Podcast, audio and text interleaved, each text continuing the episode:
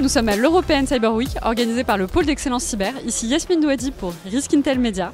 Nous allons nous retrouver dans quelques instants pour une conférence sur la nécessaire inclusion des autistes Asperger dans l'écosystème de la cybersécurité. L'autisme, le haut potentiel, le trouble du déficit de l'attention avec euh, hyperactivité, ce qu'on appelle le TDAH. Euh, on parle des pluridis, on parle euh, tout ce qui est lié à l'hypersensibilité, j'en oublie, font partie de ce qui compose la diversité cognitive. Et ça constitue ce qu'on appelle les neuroatypies. Alors les neuroatypies, eh bien, c'est également les individus euh, n'ayant pas de conditions neurologiques les distinguant de la norme, cette fameuse norme. et du coup, les neuroatypies et puis les individus voilà, qui, sont peut-être euh, dans la norme se regroupent dans un terme générique que on entend beaucoup en ce moment, ce qu'il appelle la neurodiversité. Alors la neurodiversité, c'est quoi? Vous avez compris, c'est les neuroatypies et puis les gens euh, apparemment qui sont normaux. vous faites ce que vous voulez avec ça.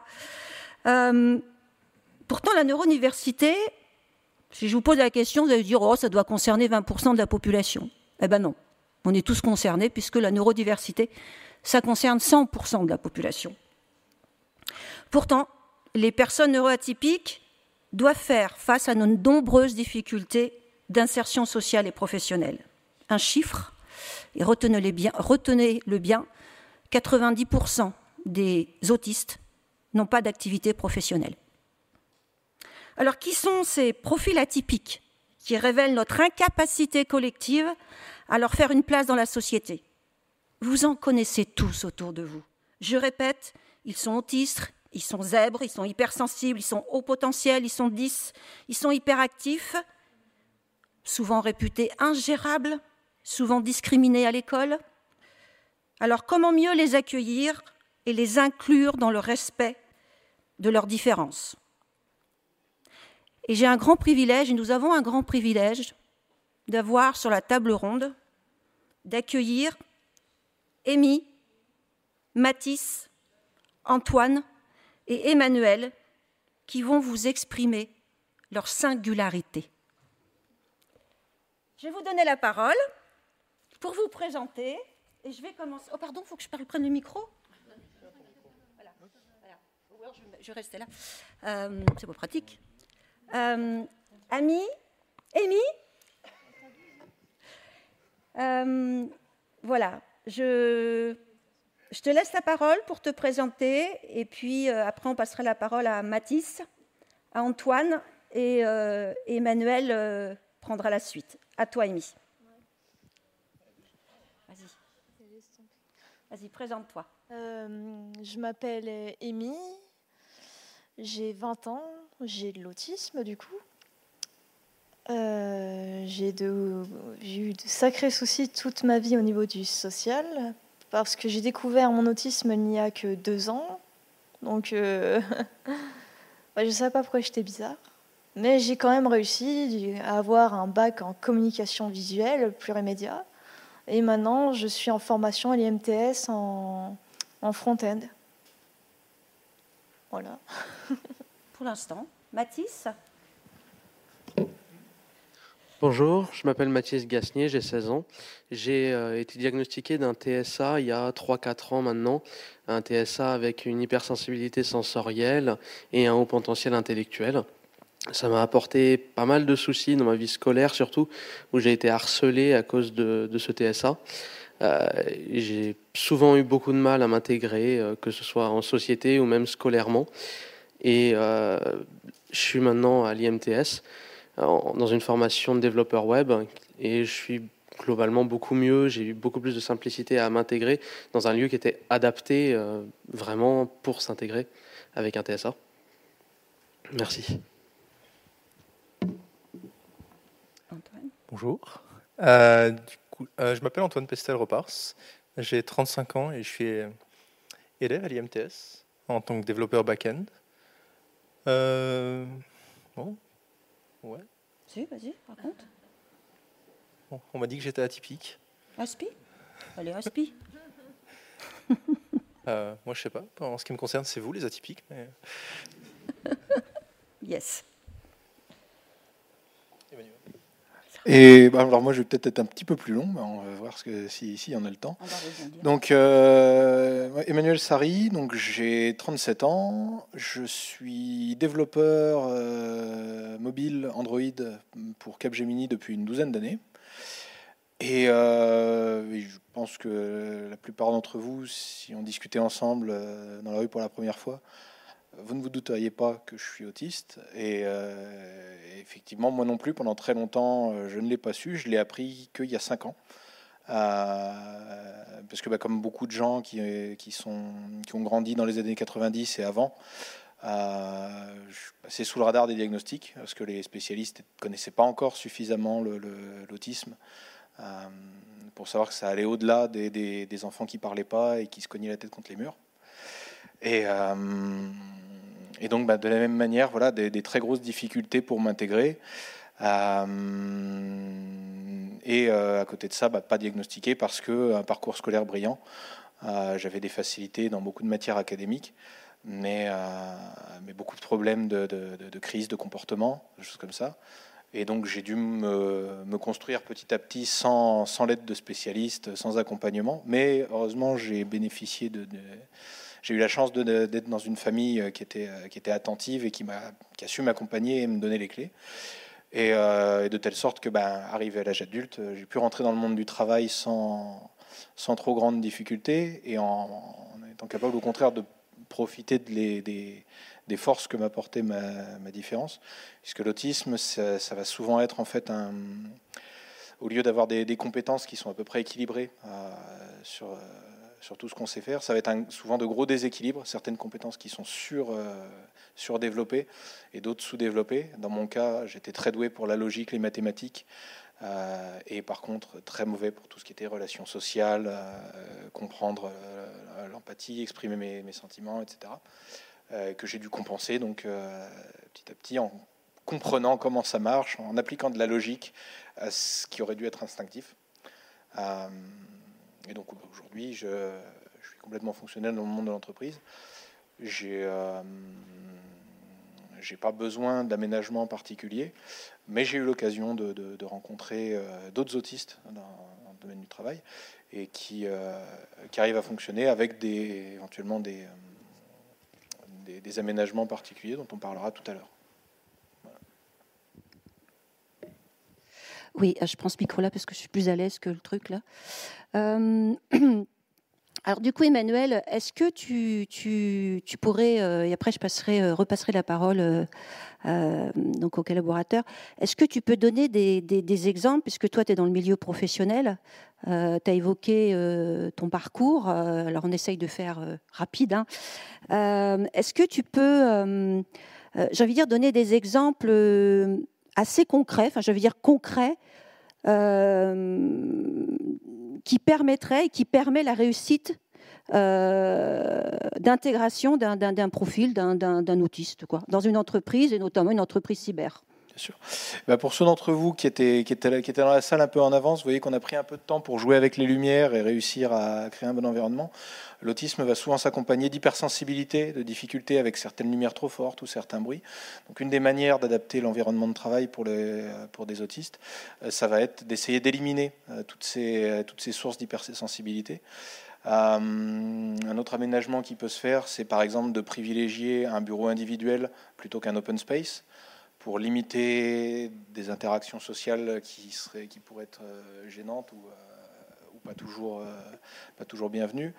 la mise en avant du télétravail.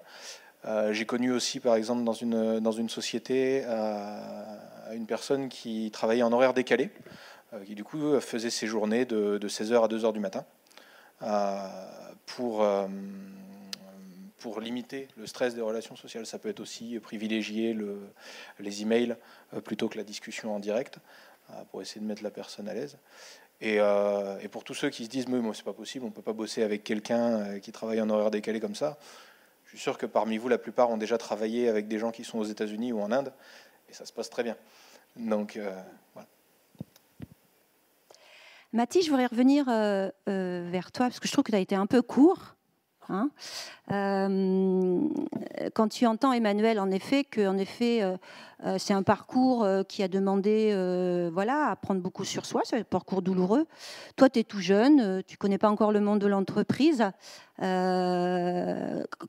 comment tu appréhendes Qu'est-ce demain tu as une entreprise qui vient te voir pour t'embaucher Qu'est-ce que tu vas lui demander? Bah, déjà de pouvoir avoir un environnement qui soit pour moi calme, parce que je vais, euh, avec mon hypersensibilité, sensorielle, je vais avoir tendance à pouvoir euh, perdre ma concentration si des euh, bruits pas réguliers ou trop forts peuvent arriver. Exemple, le bruit d'une imprimante peut être assez dérangeant. Les, feuilles qui s'impriment, qui ne sont pas forcément régulières, vont avoir tendance à me faire perdre ma concentration. pareil avec la lumière, une lumière trop forte va avoir tendance à m'éblouir, à, à me perdre un peu dans mes pensées, etc. Euh, et des bruits qui, ne sont pas forcément euh, entendus par tout le monde. Par exemple, des néons, certaines lumières font des bruits qui sont assez caractéristiques et assez forts pour moi que d'autres n'entendent pas forcément.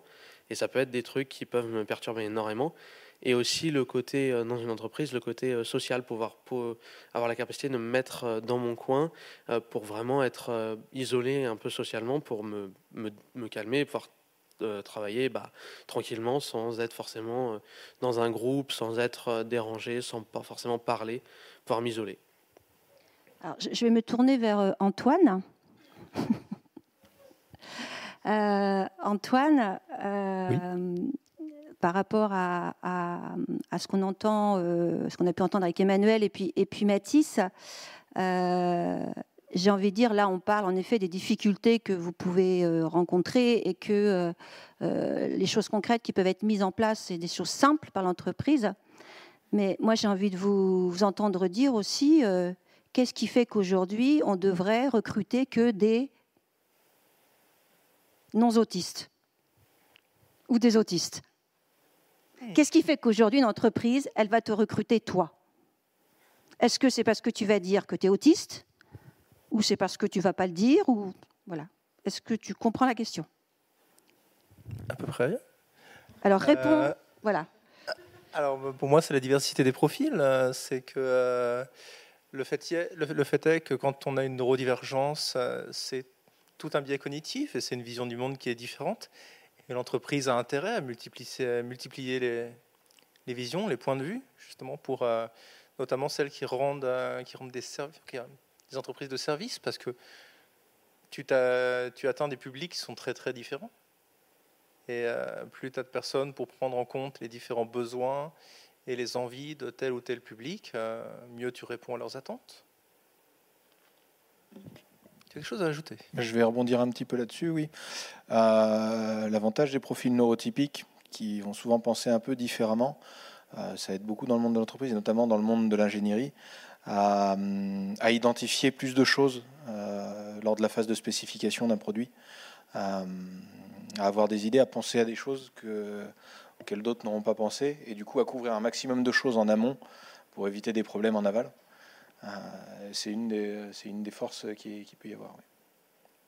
Associé aussi à la, souvent la rigueur du travail euh, qu'il va y avoir chez les autistes, vouloir faire quelque chose qui marche très bien. moi, je sais que Personnellement, je vais passer plus de temps sur, euh, sur mes algorithmes, mais, euh, mais ils vont souvent avoir moins de bugs parce que je vais avoir pensé à beaucoup plus de cas aux limites que, que la plupart de mes collègues. Bah, c'est vrai qu'il y, y, a quand même, particulièrement chez les profils neuroatypiques, un certain besoin d'une structure ou d'une organisation. Donc effectivement, il y a, a quand tu codes, c'est vrai que c'est tout un processus, il y a, il y a tout un, un, souci de nomenclature euh, et de vraiment bien faire. Et du coup, c'est vrai que tu reviens dessus jusqu'à ce que, ça, jusqu'à ce que tu l'aies effectivement poncé. Amy, euh, je sais qu'on a pas mal conversé aussi euh, pour préparer cette, euh, cette rencontre. moi, je sais que tu n'as pas un, un, coup de gueule à donner, mais presque. Euh, est-ce que, est que là, là, maintenant, à l'instant, tu, es capable de dire euh, ce que tu as envie de dire? J'en sais rien, ça dépend de ce que tu veux que je dise. C'est ça le truc. Hein, On parle de beaucoup de choses, euh, Catherine. Alors, oh. est-ce que pour toi, en effet, aujourd'hui, j'en suis sûre que, genre, je, on n'est jamais sûr de rien, mais la salle, peut-être qu'ils ont en tête l'autisme, super intelligence, super génie. en fait, les gens, quand on parle d'autisme, c'est soit qu'ils les voient complètement débiles, excusez-moi, ou au contraire, il, voit des gens, il voit des, profils super, euh, des génies, quoi, des savants, euh, euh, de style des, de Good Doctor, toutes les séries, les séries inutiles qu'on voit à la télé. voilà. alors, qu'est-ce que tu en penses? Est-ce que, est que toi, en tant qu'autiste, tu te sens une super génie Oh non, surtout pas moi. Après, je ne suis pas stupide non plus. sinon, j'aurais pas réussi tous mes points de formation hein, qu'il y en a qui, ont d'autres problèmes que moi euh, dans ma formation, mais qui n'ont pas réussi à, cocher toutes les cases de ce qu'on a appris au début de l'année, par exemple. Mais ça, veut, dire quoi, cocher toutes les cases pour toi? Bah... Ça veut dire c'est de ressembler à la norme, une non, norme que l'on te demande. C'est des, des, compétences qu'on a acquis de ce qu'on a appris en fait. Moi, j'ai été rigoureuse, même dès que j'étais très fatiguée. Euh, je disais pas, oh, j'ai la flemme de finir. Tu imagines, tu dis à un client, mais j'ai la flemme de finir ton site, débrouille-toi. bah non, ça, ne le fait pas. Et pour ce qui est des gens super intelligents, machin, euh, c'est plutôt par rapport à Mathis qui a de grandes connaissances, au point même qu'il a plus de connaissances que les formateurs euh, à l'IMTS. Mais ça sort pas de nulle part. Il a travaillé pendant sept ans non-stop dans sa chambre à étudier les langages. Les langages. Donc, c'est pas. Le côté jusqu'au boutiste. Il n'est pas juste né. Oh là là, je vais faire ça plus tard. T'imagines les premiers mots de ton gosse, je vais faire du code maman, ça craint, tu vois. Justement, Mathis, euh, euh, moi, je, alors oui, c'est moi qui ai ton micro. Euh, alors, j'ai provoqué un petit peu, enfin, j'ai provoqué Amy, mais en même temps, je ne l'ai pas provoqué. ton parcours, il est intéressant et tu as 16 ans. Euh, on t'a fait rencontrer des boîtes qu'on va pas citer parce que euh, on va pas faire de pub pour personne.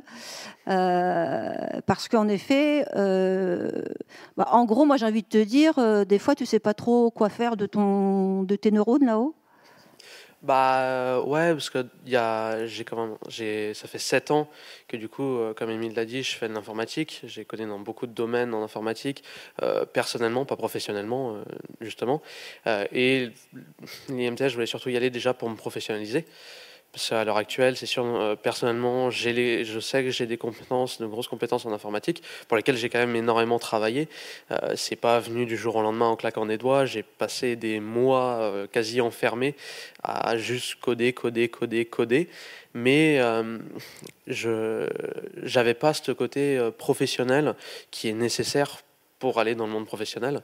Euh, et, c'est intéressant aussi pour ça. Mais euh, de l'autre côté, il faut aussi que, en apprenant euh, le côté professionnel du métier, j'arrive à m'intéresser et m'occuper. parce qu'autrement, je vais avoir tendance à m'ennuyer et à mal retenir. Pour retenir, j'ai besoin de vraiment occuper entièrement mon esprit. et ça peut être compliqué en fonction de ce que j'essaie de faire. Et du coup, j'essaie de trouver des stratégies pour ça, justement, depuis quelques mois sur les stratégies, euh, c'est intéressant.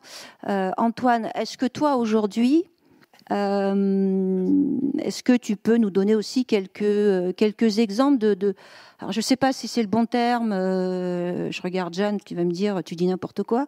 Est-ce que tu peux nous donner quelques exemples de, de stratégies qui te permettent, j'ai envie de dire, de rentrer entre attention entre guillemets, dans la norme pour pouvoir être accepté.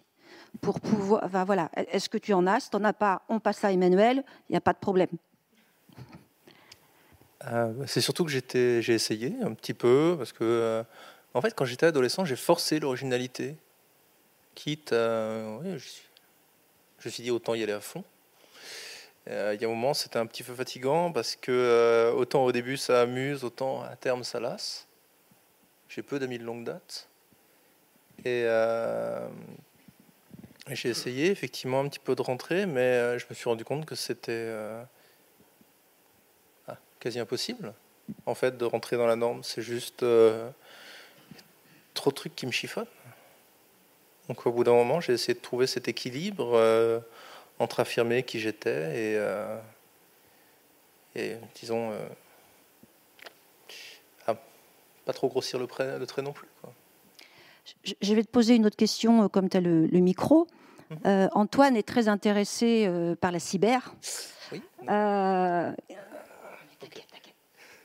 J'ai envie de dire, là, qu'est-ce que tu as envie de dire aux entreprises de la cyber pour qu'ils justement puissent euh, être dans une dynamique à recruter des profils, on va dire, atypiques?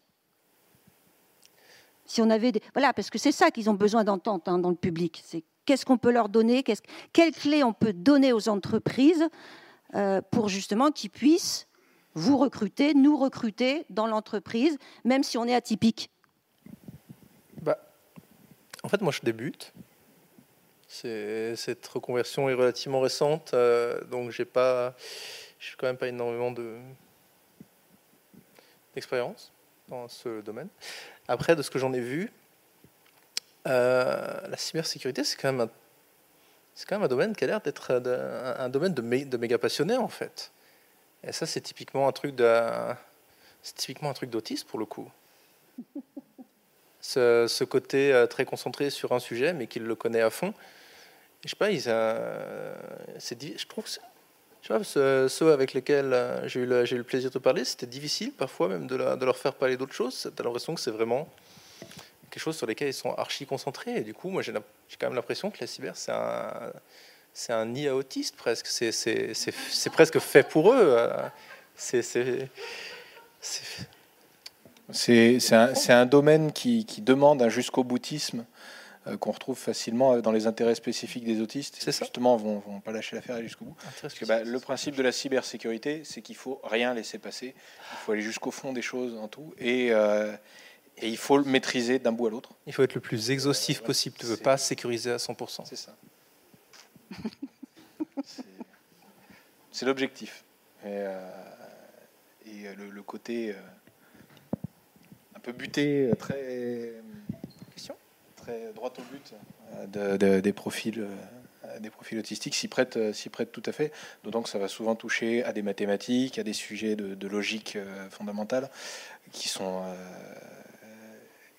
qui pour beaucoup d'autistes, pas tous, vont être bah, le, pile dans le curseur dont je parlais tout à l'heure, dans la compétence où ils ont des facilités et où du coup vont pouvoir pleinement s'exprimer là-dedans s'épanouir là-dedans et du coup en faire profiter euh, les entreprises. c'est ce que tu disais, c'est que les, rapports, enfin, tout, ce qui relève du social, euh, sont des règles un petit peu implicites et qui ne reposent pas forcément sur une logique ou une logique qui est un petit peu euh, camouflée. Et, il y a effectivement cette, cette logique qu'on retrouve dans tout ce qui est mathématiques, informatique et autres. Il y a un côté rassurant dans les mathématiques parce que 1 plus 1 égale 2 et ça fait, et ça fait toujours 2. Est-ce qu'on prend les questions du public euh, Est-ce que je crois qu'il y en a eu J'ai vu des mains se lever, oui. je sais pas si. Et c'est moi qui décide, c'est pas vous Oui, madame.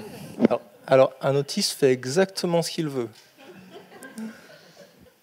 Eh ben moi aussi.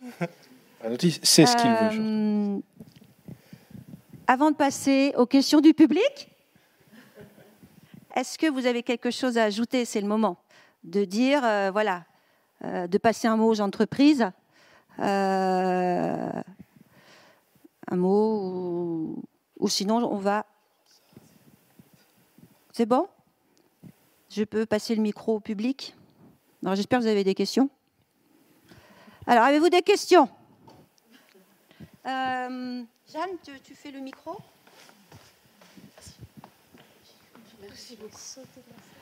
Euh, bonjour.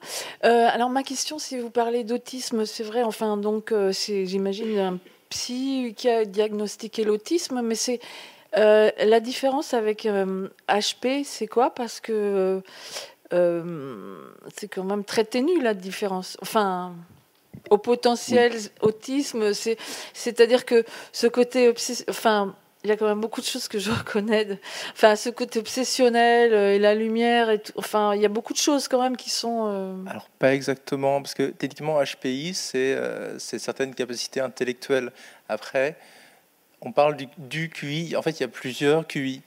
Et quand tu associes ça, ce qui est mon cas, quand tu associes HPI et autisme, en fait, tu te retrouves avec des profils particulièrement disharmonieux. C'est-à-dire qu'effectivement, il, il, y a des intelligences qui seront plus développées, tu en as d'autres qui le seront moins. Mais c'est très différent. Là, on calcule vraiment les intelligences avec HPI, c'est au potentiel intellectuel.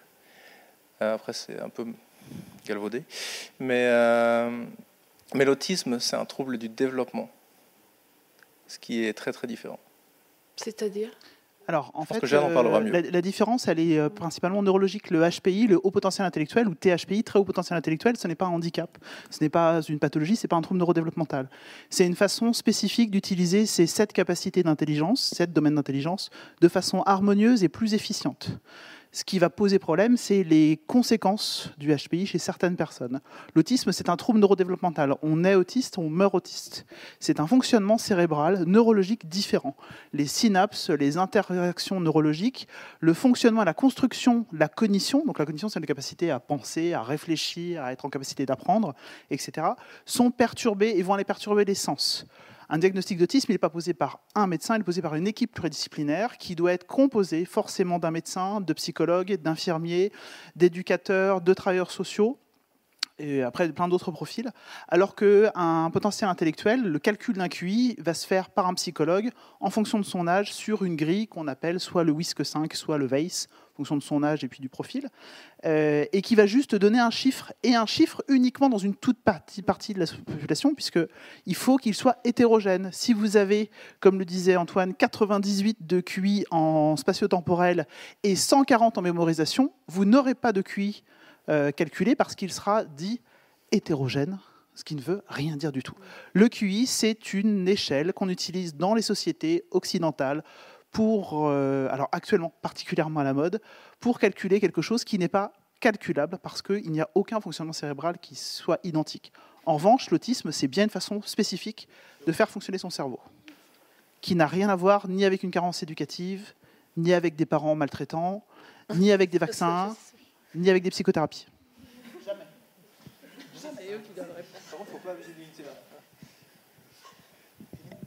Autre question?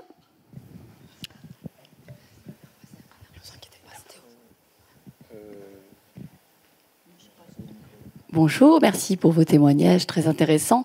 Euh, j'ai une petite question. on a entendu en effet que votre goût pour la logique, la mathématique est devenu parfois une passion, euh, voilà, jusqu'au développement euh, enfermé pendant un certain temps. Est-ce que voilà, vous avez eu des, rencontres, des événements qui ont provoqué votre attrait pour les métiers du numérique et comment vous avez décidé de vous engager dans cette voie, devenir développeur, créateur de sites web? Est-ce que voilà, dans votre parcours, on a entendu parler de reconversion, donc est-ce qu'il y a des éléments rencontres qui ont déclenché cette, euh, cette reconversion Emmanuel Merci. Oh, bah, chez moi, ça s'est fait assez naturellement. En fait, euh, j'ai j'ai eu un parcours, j'ai fait un bac, euh, bac S. sachant pas ce que j'avais envie de faire par la suite, j'ai enchaîné sur une, une prépa MPM, MPSI MP.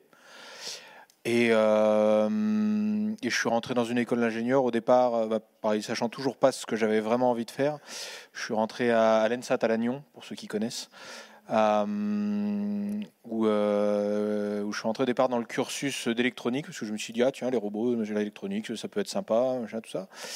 Et puis c'est dans le cursus d'électronique que j'ai commencé, au sein de ce cursus, à faire de l'informatique.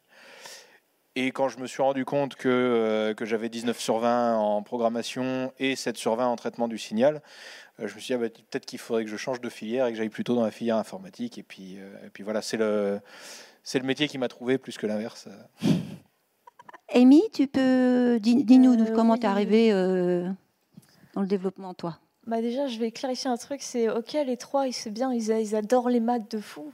Moi, j'en ai rien à faire des mathématiques, mais d'une force astronomique.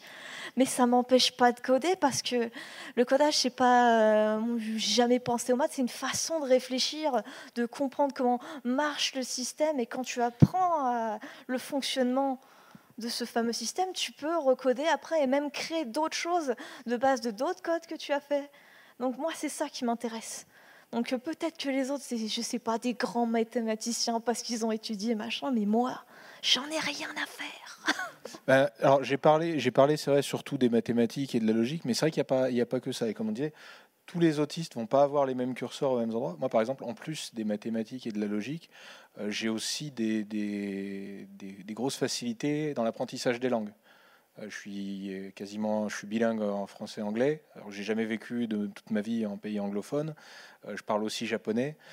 tout ce que j'ai pu apprendre en, en, italien ou en allemand lorsque j'étais au collège-lycée, je l'ai pas pratiqué depuis 20 ans, mais je m'en souviens par cœur et je pourrais tout ressortir pareil. Euh, et en informatique, c'est aussi quelque chose qui compte voilà, les, langues et qui font pas appel au même, euh, au même mécanisme. Mais apprendre à parler à un ordinateur, euh, ça fait appel aux mêmes mécanismes cérébraux qu'apprendre à parler une nouvelle langue à quelqu'un d'autre. C'est réussir à transformer une pensée en instruction. Antoine, tu veux, Antoine Matisse, vous voulez dire répondre à cette question Comment vous êtes, comment vous êtes venu à l'informatique, Matisse ah, moi, ça s'est un peu fait par euh, suite d'événements. Quand j'étais tout petit, j'avais une tablette et euh, bah, c'est un peu une suite d'événements. J'ai eu un PC ensuite. Sur ce PC, j'ai joué, puis je voulais créer des, des, des, contenus additionnels pour ces jeux. Et en voulant créer des contenus additionnels pour ces jeux, je me suis mis à coder. Puis après, bah, je me suis orienté un peu vers le web. J'ai fait plein de trucs et c'est vraiment parti de cette base que je jouais. Et j'avais envie de créer du contenu pour moi et mes amis pour qu'on puisse jouer à d'autres trucs. Et c'est en faisant ça que j'ai commencé à coder. En fait, je voulais un peu répondre à ce qu'a dit Amy. C'est effectivement, euh, à la base, moi, j'étais parti en littérature à la base. J'ai une, licence de lettres modernes, mais, euh, mais autant je brillais pas en commentaire de texte, autant, euh, autant c'est plutôt en grammaire que, que je m'en sortais très très très bien. Parce que justement, c'était exactement la logique dans laquelle je me retrouvais. C'était moins les mathématiques. Euh, les mathématiques, j'adorais ça, mais par contre, j'étais nul. Euh, après, euh, bon, la programmation, c'est encore une logique à part, mais qui se rapproche pas mal. Plus pour moi, effectivement, de la grammaire. C'est juste une nouvelle grammaire. pour ce qui est de comment je m'y suis mis, en fait, c'est un intérêt qui a commencé relativement jeune, puisque mon père avait avait un, ordinateur dans son cabinet médical et il se trouvait que mon petit frère et moi, on aimait bien euh, traîner dessus. Donc on s'est, on s'est mis relativement tôt euh, à l'informatique, mais en fait au début on jouait plus qu'autre chose. Euh, et puis au fur et à mesure, je me suis, j'ai commencé à me demander comment ça marchait. Je suis rapidement passé en, première année de mathématiques informatiques à la fac, à laquelle, durant laquelle j'ai eu l'occasion de jouer un peu dans la console. Et ça m'a donné envie. Après, ça a mis encore un petit peu de temps à se concrétiser. Ça a mis des années avant que je m'y mette réellement. Ça peut prendre du temps. Merci. D'autres questions? Ça, c'est bientôt fini. Oui, bonjour, merci pour votre témoignage. Pour revenir au monde du travail, mon entreprise, euh, et éviter euh, les, schémas euh, connus du codeur sous sa capuche caché de tout le monde. Est-ce qu'il y a des domaines, même dans l'informatique, auxquels vous voulez accéder et qu'on vous refuse? Euh, Et je penserais, je sais pas, moi, dans le marketing ou dans autre chose, euh, ou dans le cyber. Euh, dans le forensique, ça serait un peu facile peut-être de vous y amener, mais est-ce qu'il y a des domaines auxquels vous voulez accéder et que vous sentez qu'on vous refuse? Bah, J'imagine que c'est plus une question pour moi, vu que c'est moi qui suis dans le, dans le monde de l'entreprise pour le moment. Euh, j'ai pas eu l'occasion de me, de me confronter à ça pour le moment. Euh, depuis depuis une douzaine d'années, je suis chez Capgemini, je travaille sur des technologies sur lesquelles je suis à l'aise. Et j'ai pas forcément envie de, changer de technologie, même si c'est vrai que je pense évoluer plus vers des choses à, responsabilité de la gestion à terme. Mais je pense pas que, euh, que s'il y a un frein, il sera pas forcément lié à l'autisme ça va être plus bon en société de service. Euh, très souvent, le frein, ça va être plutôt de, pour évoluer, il faut qu'il y ait une mission qui aille avec euh, pour euh, pour enclencher le mouvement. C'est plus ça qui, pour moi, ça va avoir plus d'impact que, que, le reste.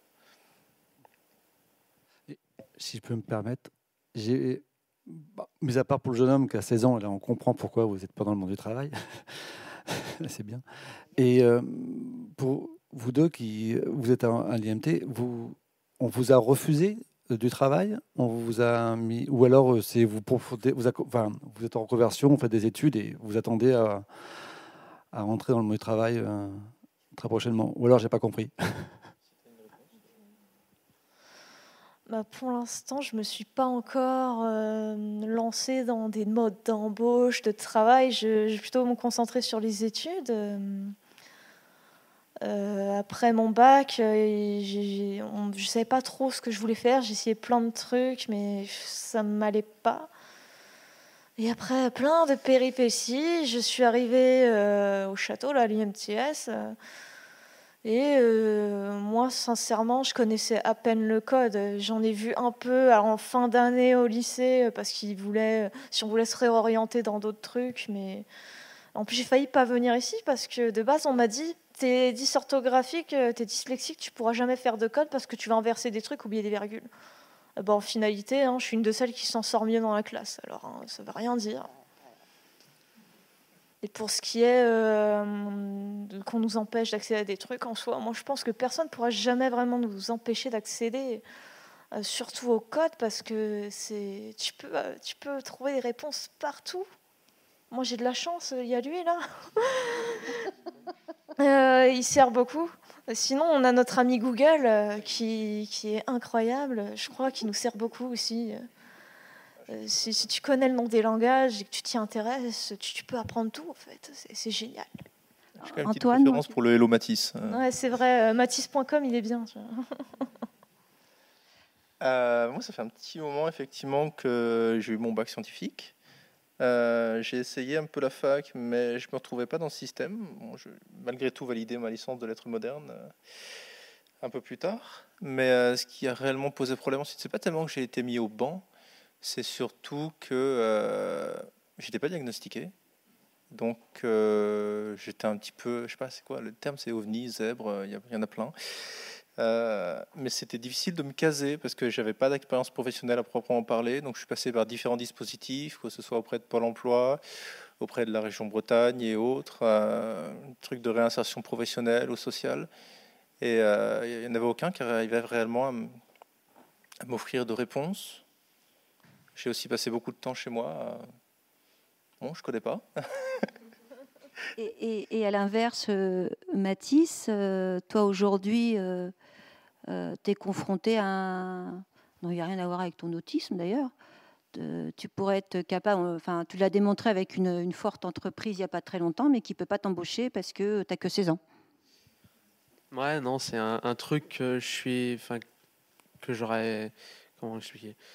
J'aurais préféré être plus vieux d'une certaine manière euh, pour pouvoir être euh, embauché, pouvoir chercher du job plus tôt. Parce que j'ai peut-être pas l'expérience ni la vraiment la, logique de travailler dans une entreprise, mais euh, j'avais envie de l'apprendre. Et si j'avais pu l'apprendre peut-être un peu sur le tas, ça aurait peut-être pas été non plus la meilleure des solutions, mais j'aurais pu l'apprendre en vraiment travaillant. Et c'est un truc qui m'aurait plu, mais malheureusement, bah, 16 ans, impossible. On va prendre peut-être une dernière question, puisqu'il y a une table ronde suivante qui va se préparer. Euh, allez-y, profitez euh, d'une autre, euh, oui, autre question. oui, bonjour. Alors déjà, merci pour vos témoignages. Donc ça fait un peu suite à la question de monsieur là-bas. C'est du coup dans ce processus pour l'embauche, justement, si vous rencontrez aussi des difficultés. Donc je pense notamment, vous parliez pour les bureaux individuels avec les néons qui pouvaient vous gêner ou quoi que ce soit lors d'entretien ou de choses comme ça Enfin, quelles euh, difficultés vous pourriez avoir euh, justement par rapport à ça? Moi, je commence. Ouais. Euh, moi, je pourrais avoir tendance à stresser énormément à, l'approche, mais bon, ça, je pense que tout le monde peut, enfin, stresse beaucoup, mais euh, j'ai tendance à essayer de faire, à vraiment essayer de penser trop à des petits détails sans réelle importance, et je peux avoir tendance à, à paniquer et des fois juste pas stresser trop pour me déplacer ou tout ça. Et, euh, et aussi le côté euh, avoir peur que la personne ne soit pas forcément à, l'écoute, dans la mesure où si la personne ne sait pas comment l'autisme marche, ne sait pas réellement comment s'y prendre, elle pourrait poser les mauvaises questions ou juste on pourrait avoir la sensation qu'elle n'écoute pas ou qu'elle n'a pas, enfin, qu'elle pas envie d'écouter nos problèmes et nos problématiques. Euh, je pense que moi, ça pourrait être une, une problématique que je pourrais rencontrer. Après, j'en sais rien. Mais pour moi, ça pourrait être le truc le plus apparent qui pourrait arriver. Bah, c'est ce à quoi je voulais venir un, peu tout à l'heure. C'est qu'au final, c'est surtout une méconnaissance de, de l'autisme, de, de ce que ça peut apporter comme force et comme faiblesse, hein, qui, qui peut poser problème et qui peut être un frein. C'est pas tellement des, des, des, barrières qui sont posées, c'est surtout qui sont là et un petit peu ignorées d'une certaine façon.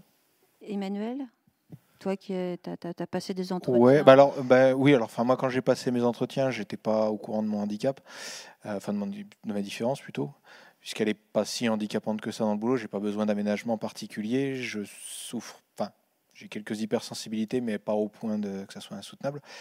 Euh, bah, par contre, c'est une discussion qu'on a eue un petit peu ensemble euh, avant, cette, avant cette réunion voilà, sur comment se comporter dans le monde entreprise. Donc, bah, comment dire, Mathis et Amy, qui, euh, qui sont jeunes et n'ont pas encore eu trop l'occasion de, se, confronter euh, au, processus de recrutement, et euh, qui, bah, qui anticipe un petit peu, qui angoisse sur le fait, voilà, est-ce qu'on doit en parler lors de l'entretien ou pas?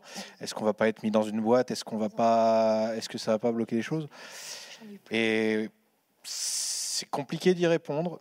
Moi, mon avis personnel, c'est qu'il vaut mieux en parler parce que bah, de toute façon, si, on est face à une boîte qui ne sera pas capable de, répondre aux besoins, de, aux besoins spécifiques, vaut mieux que ça se sache dès l'entretien. Ça ne sert à rien d'essayer de le cacher puis d'être recruté et que ça se passe mal après.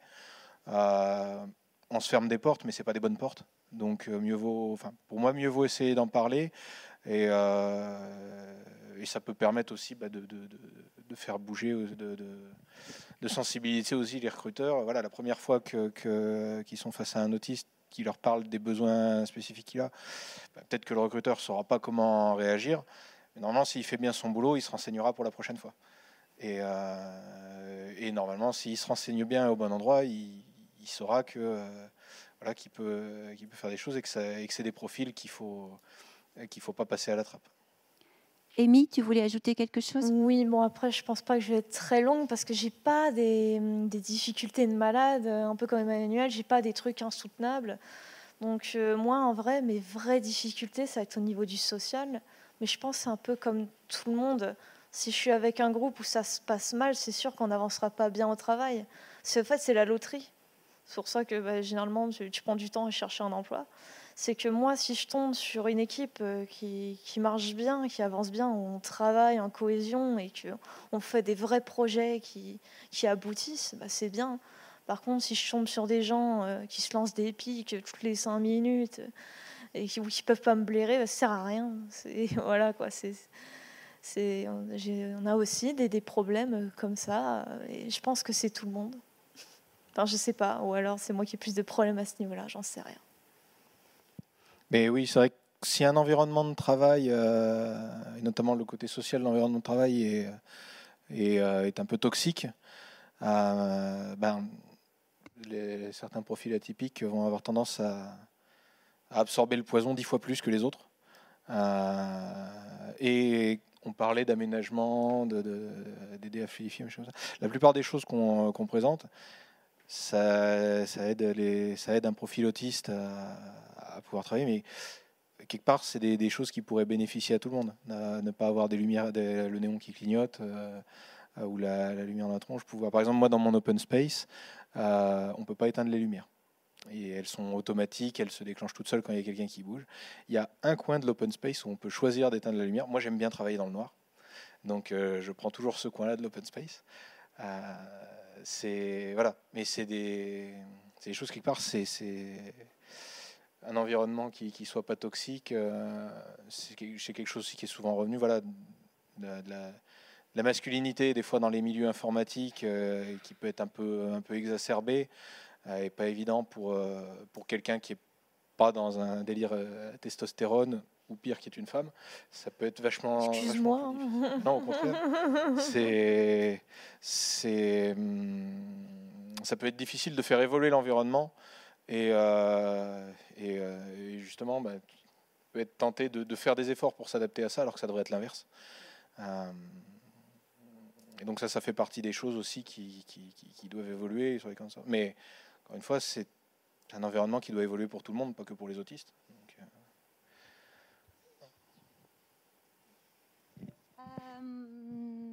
il y a encore des questions? Je pense qu'on va conclure. Euh, ah, Hélène, je, finis. Euh, voilà, je, je, remercie euh, Amy, Mathis, Antoine et Emmanuel. vous pouvez applaudir, ils vont se boucher les oreilles. C'était un gros travail de préparation, comme vous pouvez l'imaginer. Enfin, vous vous dites, ouais, si c'est bien d'imaginer. Euh, et moi, j'ai simplement envie de vous dire qu'il euh, va falloir qu'on bouge encore beaucoup les lignes parce que tout est à faire auprès des entreprises. Et, euh, les entreprises qui sont là, bah, je vous remercie parce que si vous êtes là, c'est que vous êtes intéressés par le sujet. Mais maintenant, il ne faut pas être simplement intéressé, il faut être dans l'action. Donc, si vous voulez avoir plein de billes par rapport à ça, je vous invite à venir nous voir. donc, au stand des associations où le pôle cyber nous a permis d'avoir un stand avec euh, l'AFG et d'autres associations. Et on vous donnera, euh, déjà parce que bah, vous serez là encore, demain il y en aura d'autres. donc voilà, mais c'est vrai que c'est pas simplement le mettre en beau sur votre politique RSE, c'est vraiment dans l'action et ça, on saura vous dire comment faire. Merci à vous et puis et puis et puis voilà, ben, j'ai fini, on a fini, voilà. Merci.